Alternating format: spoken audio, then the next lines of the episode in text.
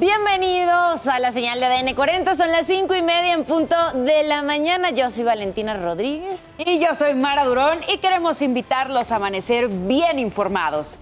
Estas son las, noticias, para despertar.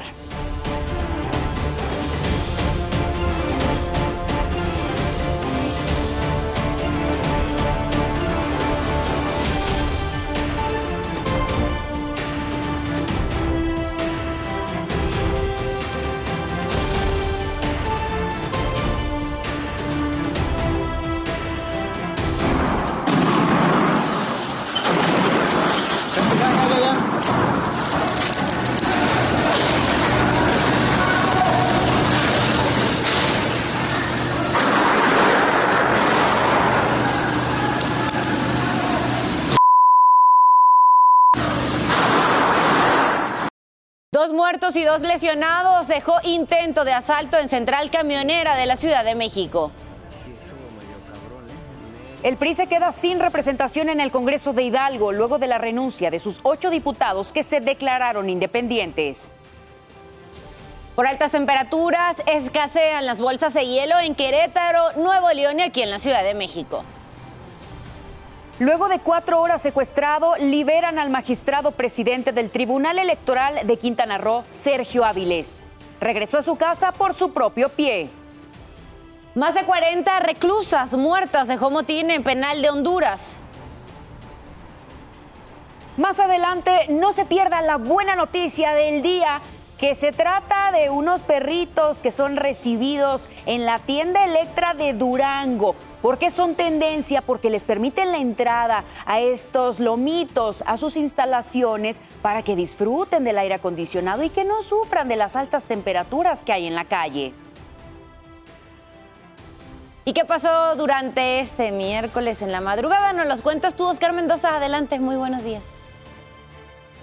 ¿Qué tal? ¿Cómo están? Muy buenos días. Dos personas fueron asesinadas a tiros el día de ayer, esto en el municipio de Catepec de Morelos. Justo ellos se encontraban a bordo de un vehículo de color negro sobre la calle de Ciruelos, esto en la colonia eh, Tablas Los Pozos. En este punto, pues ellos eh, estaban a bordo de esta unidad cuando de pronto llegaron varios sujetos, comenzaron a dispararles eh, con varias armas. Desafortunadamente, estas dos personas, un hombre y una mujer de alrededor de 40 años de edad, murieron en este sitio. Los responsables lograron darse a la fuga, sin embargo, a este sitio llegaron policías municipales, comenzaron la búsqueda de estos sujetos que fueron los agresores. La Fiscalía del Estado de México también arribaron con peritos los cuales realizaron las labores en este sitio y eh, pues levantaron los cuerpos de estas dos personas. Y más tarde, en la alcaldía Iztapalapa, un hombre de 30 años de edad fue eh, pues eh, baleado en este punto, fue herido por otro sujeto.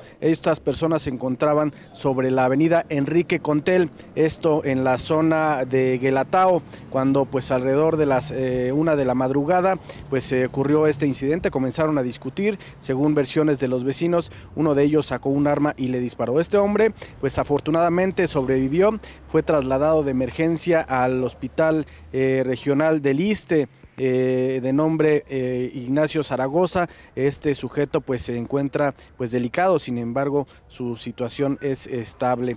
Este esta persona el responsable de haber disparado a este hombre pues ya está siendo buscado por las autoridades. Por lo pronto pues esto fue parte de lo más importante que ocurrió durante esta noche y madrugada en nuestra guardia nocturna. Que tengan excelente mañana. Buenos días.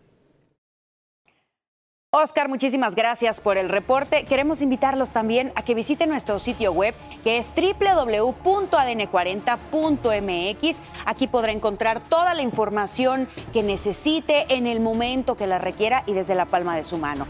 Condiciones meteorológicas en nuestro país. Sigue presente el ambiente caluroso. Seguimos bajo los efectos de la tercera onda de calor en gran parte del territorio nacional, alcanzando temperaturas arriba de los 30 grados Celsius. Tenemos al interior de la República canales de baja presión que estarán propiciando algunos vientos, no se descartan algunas lluvias ligeras pero principalmente estaremos pendientes de la onda tropical número 5 que se ubica en las costas de Guerrero y que estará también dejando para esa zona, principalmente para el sureste, algunas lluvias. En general, las condiciones meteorológicas son estables todavía. Vamos a seguir pendientes de esta tercera onda de calor que estará registrando temperaturas, les recuerdo, bastante elevadas para gran parte del territorio nacional.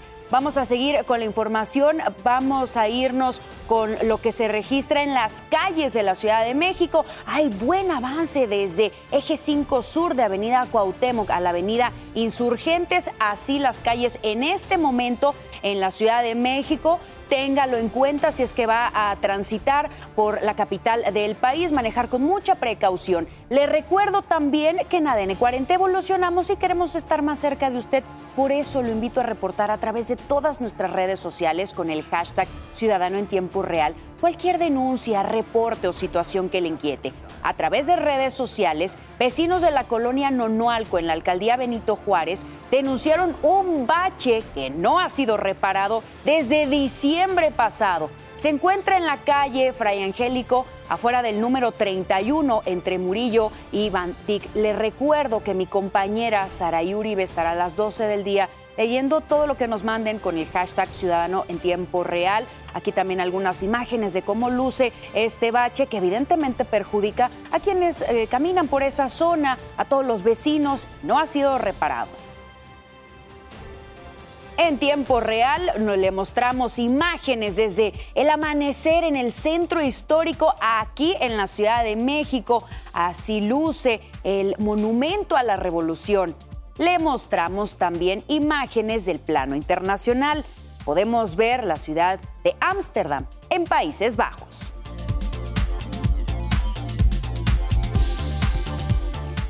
Son las 5.37 minutos de la mañana, seguimos con la información. Vamos con este resumen. Las autoridades investigan una nueva agresión contra un animal en Los Reyes de Juárez, Puebla. Una cámara captó cuando un sujeto camina sobre la banqueta y cuando se ve al perro, saca la pistola y así como si nada le dispara. Los vecinos denunciaron que no es la primera vez que se dan este tipo de agresiones. También mencionaron que hay ocasiones en que encuentran animales muertos con marcas de disparo de arma de fuego. Aunque los hechos ocurrieron el 5 de junio, apenas esta semana el video se hizo viral. En Guadalajara, Jalisco, ocurrió un robo de poco más de 700 mil pesos en una gasolinera. El asalto se produjo a plena luz del día cuando dos sujetos armados amagaron al gerente, se metieron a la oficina y lo obligaron a abrir la caja fuerte para llevarse el dinero en efectivo. Después escaparon. No obstante, la policía municipal detectó contradicciones al entrevistar a empleados y testigos. Está raro. El cual menciona al ir ingresando a sus oficinas, dos sujetos se le acercan, le mencionan que traen un arma eh, ya una vez adentro le dice que abran la caja fuerte, lo que esta persona excede. Eh, llevan un monto aproximado entre 700 y 800 mil pesos en efectivo. Eh, de momento, ya en la entrevista con varios empleados y con eh, testigos, hay algunas contradicciones entre las versiones. aparentemente habían visto a las personas afuera y no hicieron el llamado 911. Los animales de compañía, como perros y gatos, pueden formar parte de la familia ante las nuevas condiciones sociales y culturales en México y el mundo. Lo anterior lo determinó el décimo primer tribunal colegiado en materia administrativa de la Ciudad de México al darle la razón a una mujer que solicitó un amparo para instalar un albergue para perros en su casa. El argumento fue que posee una familia multiespecie, por lo que el concepto implica que existan giros comerciales de albergue y cuidado de animales. En Estados Unidos, un incendio devoró un edificio en construcción en la ciudad de Las Vegas. Luego de trabajar por varias horas, los bomberos lograron sofocar las llamas y evitaron que se propagara a construcciones cercanas.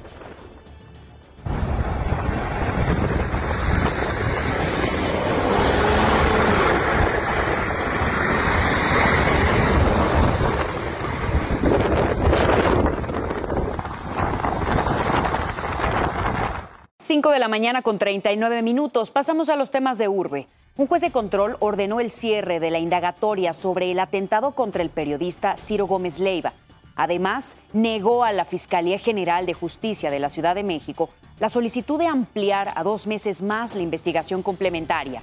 También instruyó presentar en 10 días la acusación contra los imputados. Meses atrás, la Secretaría de Seguridad Ciudadana detuvo a 13 presuntas personas implicadas. En su declaración coincidieron que el posible autor intelectual era un hombre a quien le apodaban el patrón. El pasado 15 de diciembre del 2022, Gómez Leiva fue interceptado por unos sujetos armados cuando transitaba en su carro por calles de la alcaldía Álvaro Obregón poco antes de llegar a su domicilio. Se registró una balacera en la colonia Juárez, alcaldía Cuauhtémoc, que dejó dos personas heridas. De acuerdo con los primeros reportes, el tripulante de una camioneta negra que se encontraba en un estacionamiento de venta de hamburguesas fue agredido con un arma de fuego. Elementos de la Fiscalía Capitalina investigan el caso.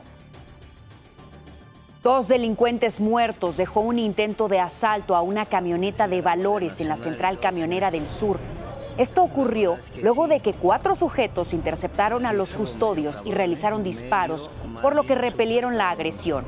Uno de los custodios y una mujer resultaron heridos. Personal de la Guardia Nacional arribó a la central camionera para reforzar la seguridad.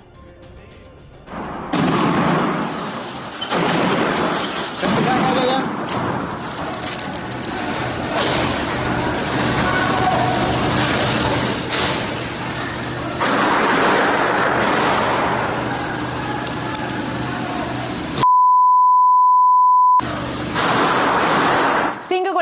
minutos en la mañana. Vamos a cambiar de tema. Mira, Mara, breves, pero aquí está la información deportiva. Arrancamos con la información deportiva para despertar. Jaime Lozano llegó ayer por la tarde a Houston junto con su cuerpo técnico para reportar con la selección mexicana de cara al primer encuentro de la Copa Oro con su similar de Honduras. Tras la baja de Alexis Vega debido a un dolor en la rodilla, la selección mexicana registró oficialmente a Roberto Alvarado para disputar la Copa Oro. El Atlético Mineiro de Brasil hizo oficial la venta de Nathan Silva a Pumas.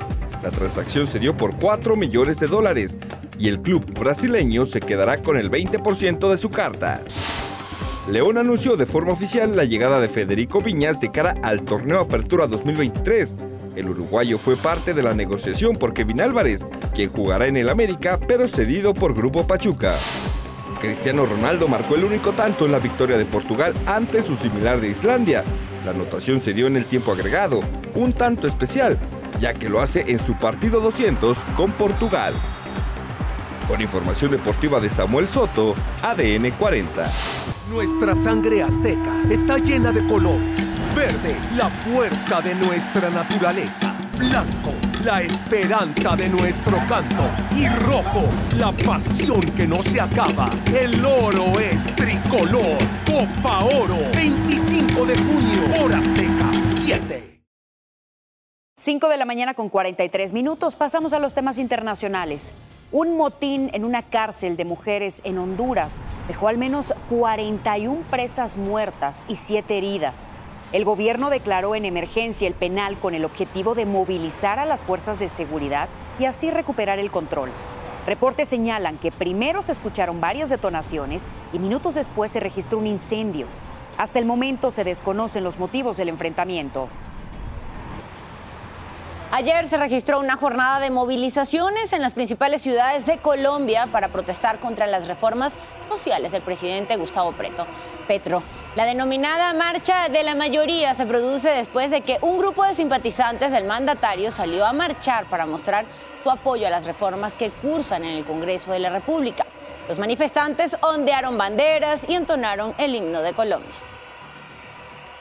Un memorando del gobierno estadounidense señaló que se detectaron golpes cada 30 minutos luego que se desplegaran dispositivos sonar para localizar el sumergible extraviado Titán. Los ruidos se habrían vuelto a detectar cuatro horas más tarde. Aún no está claro qué días se escucharon por los golpes o cuánto tiempo. Hay una actualización posterior que sugirió que se escucharon más sonidos, pero no fueron descritos como golpes. El juicio contra el expresidente Donald Trump por los documentos clasificados hallados en su casa de Mar-a-Lago iniciará el 14 de agosto y tendrá una duración de dos semanas. Así lo determinó la jueza federal Eileen Cannon. La fecha límite para que la defensa y la fiscalía presenten solicitudes será el 24 de julio y el 8 de agosto se celebrará una audiencia para tratar cuestiones de calendario. Trump, recordemos, enfrenta cargos por mal manejo de documentos clasificados, retener información clasificada, obstruir la justicia y hacer declaraciones falsas. Hunter Biden, el hijo del presidente de Estados Unidos Joe Biden, se declaró culpable de tres cargos federales por los que estaba imputado, según lo informó el Departamento de Justicia. Los cargos son evasión de impuestos y posesión ilegal de un arma de fuego. Al declararse culpable, Hunter Biden evita ingresar a prisión. Este acuerdo con la Fiscalía pone fin a una larga investigación del Departamento de Justicia sobre el hijo de Biden, quien ha reconocido padecer drogodependencia desde la muerte de su hermano mayor, Joe Biden, por un cáncer cerebral en 2015. Además, evita el juicio. Hunter Biden comparecerá ante el tribunal para declararse culpable de los cargos en una fecha futura.